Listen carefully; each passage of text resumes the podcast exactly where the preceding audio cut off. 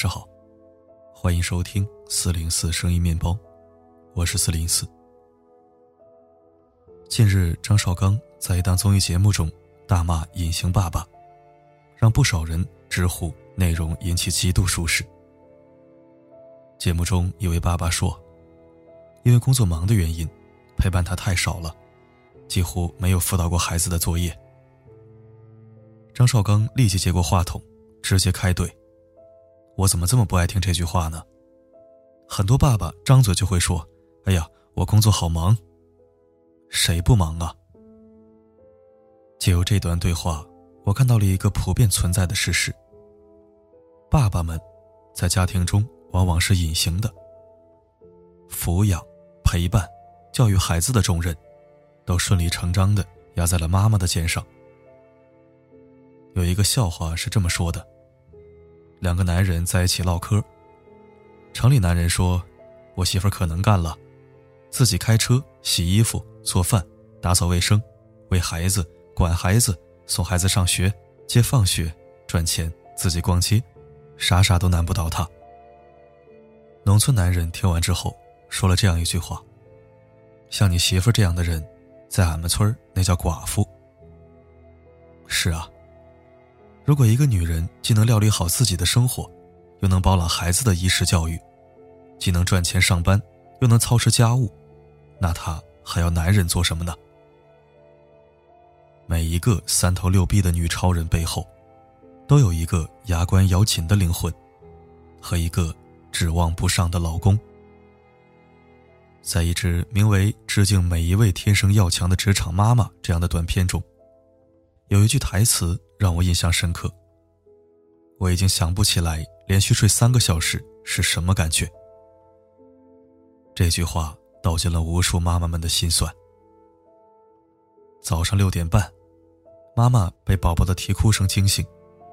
此时距她睡着，才过去两个小时。喂奶、拍嗝、换尿布，眼睛困到睁不开，手上的动作却没有丝毫停顿。每天都踩着点儿到办公室，心虚的避过领导责备的眼神，忙得连轴转。突然接到婆婆的电话，说宝宝又哭闹了，担心的坐立不安。晚上七点回到家，来不及喘口气，就要忙着给宝宝喂奶、洗澡，陪他玩一会儿，再哄他睡觉。晚上十二点，终于可以躺在床上，但睡下没多久，宝宝又开始闹了。一天又一天，周而复始。我问过很多妈妈，她们都说带孩子这件事情，真的是比上班累太太太太多了。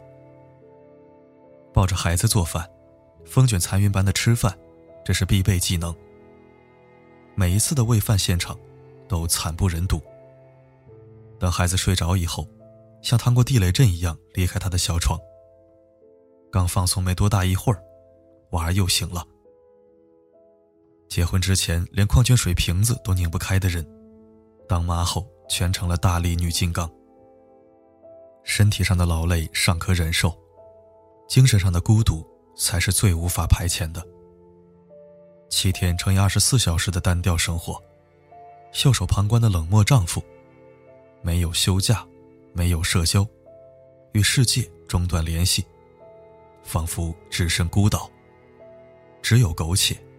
没有远方，分分钟把人逼疯。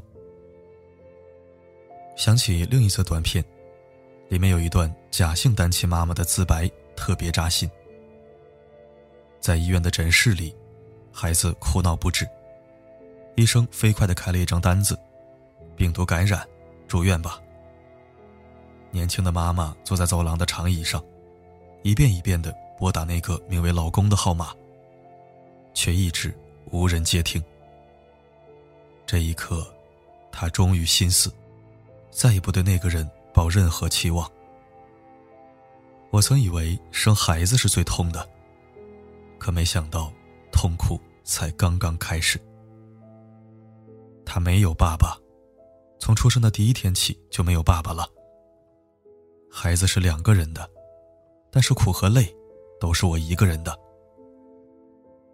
当一个女人忍着产后刀口的痛，抵挡住一天只能睡三四个小时的疲惫，又患上了腱鞘炎的手去哄睡哭个不停的孩子，给孩子冲奶粉、做辅食、换纸尿裤。回头一看，那个本该和他一起分担这一切的男人，却正在心安理得的玩着手机，打着游戏，呼呼大睡。这个时候产生的恨，说刻骨铭心也不为过。男人总惊诧于女人为什么一点就着，一点就炸。他们不知道，在那根看似不起眼的导火索之前，女人早已在心中默默崩溃了九十九次。北京有一所学校曾举行了一个以“我的爸爸很高大、很强壮，但是”这样的句式造句的小活动。很多孩子是这样造句的。我爸爸很高大，很强壮，但是每天只有吃早餐时才能见到他。我爸爸很高大，很强壮，但是从没来给我开过家长会。我爸爸很高大，很强壮，但是回家就瘫成一团，刷手机，刷手机，刷手机。孩子们是不会冤枉自己的爸爸的。可多数男人依然不会承认自己的懒惰。他们往往会言之凿凿的反驳：“我工作还不都是为了这个家吗？”可是我想说，没成家的时候，你难道就不工作吗？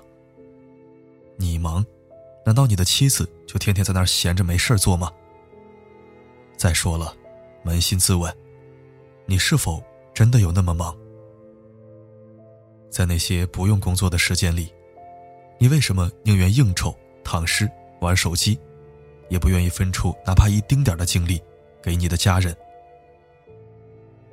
第五季奇葩说有一期提出了一个设定：男人每周陪伴孩子不足十二个小时，就取消爸爸称号。针对这道辩题，傅首尔犀利发问：“你这么忙，当初是怎么争分夺秒把孩子生出来的呢？”现在这个社会。谁不忙啊？妈妈们忙得脚不点地，也不可能对孩子不闻不问。女人是比男人多长了一个头两只手吗？所以活该左支右绌，承受更多。真正有担当的男人，绝不会以忙为借口，来逃避带孩子的责任。有一档节目里，记者问主持人汪涵：“你希望你儿子将来怎么评价你？”汪涵的回答是：“靠谱、负责，对我妈特别好，做了些挺牛逼的事儿。”他是怎么让自己配得上这些评价的呢？从妻子怀孕开始，每一次产检他都会陪着，从没缺过一次。妻子坐月子的时候，他请了职业生涯中最长的假来陪伴她。儿子第一次拉粑粑的裤子是他洗的。只要出差回来，他就给儿子洗衣服。经常带儿子出去玩，还特别细心的在书房给儿子做了个小书柜。汪涵在家庭中体现出的魅力，是因为他在工作上有什么突出的成就吗？他能因为斩获了某个奖项，而赢得家人的爱吗？当然不是。那是通过日复一日的付出，才让他成了妻子眼中的好丈夫。儿子心中的好爸爸。M. 斯科特派克在《少有人走的路》一本书中，将婚姻和家庭比作登山运动的大本营。登山者要取得成功，必须对大本营进行维护。他说：“男人的婚姻出现问题，在于婚后只想着往上攀登，对大本营，也就是婚姻，缺少经营。他们以为营地里衣食齐全。”井然有序，随时都可以供他们使用。可真正到了那一天，他们会惊奇的发现，大本营早已变成一片废墟。所以，再次提醒所有的男同胞们：，你曾许下诺言，要和他甘苦与共、风雨同舟，却为什么在他最需要你的时候频频缺席呢？要知道，一次次期待落空之后，一次次等待熬成失望后，没有人会一直在原地等你。你的孩子从牙牙学语到长大成人，中间只有短短的十几年，时间更不会等你。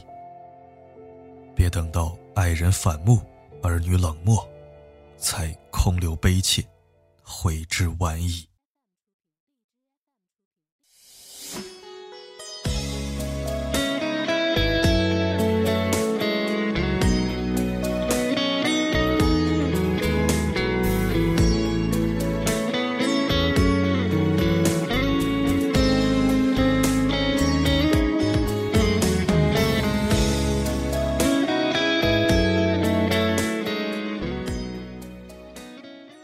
谢收听。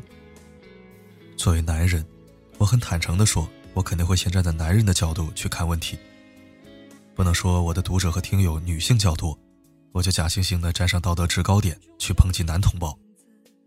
就像刚刚分享的这篇文章，讲述了妈妈的辛苦和部分爸爸们的失职，一定会有男读者看了很不爽。男人在外面吃的苦、受的累，都是自己咽下去了。这些老婆孩子又怎么会知道呢？其实，男人女人都是为了这个家，谁都不容易。只不过一个主内，一个主外，各有分工。更多的时候，女人是要男人的一个态度。你的态度是理所应当的躺尸当大爷，还是力所能及的帮把手？女人都看在眼里，也记在心里。没有几个女人会要求男人既要赚钱养家，又要洗衣服做饭带孩子。他们大多都是知道自己该做什么的，只是他们不希望你娶她是娶了个保姆回家。有些话，我只能点到为止了。聪明人自会听懂。好了，今天就说到这儿。我是四零四，不管发生什么，我一直。都在。才发现从前是我太天真，现实又那么残。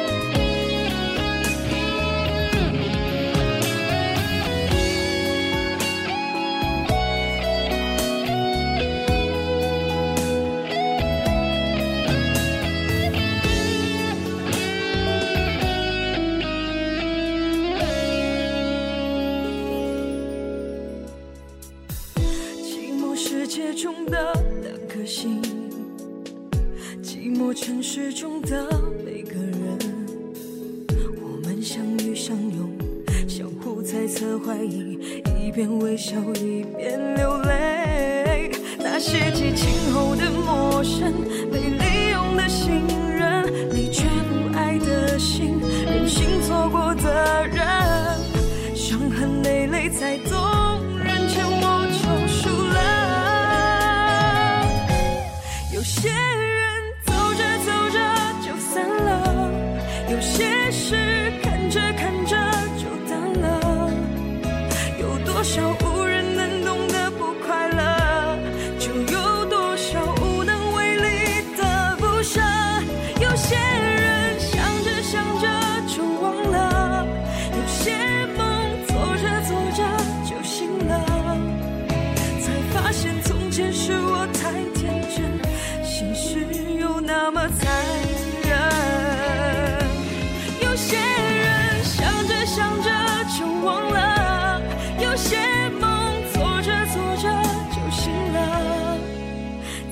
发现从前是我太天真，现实却那么残忍。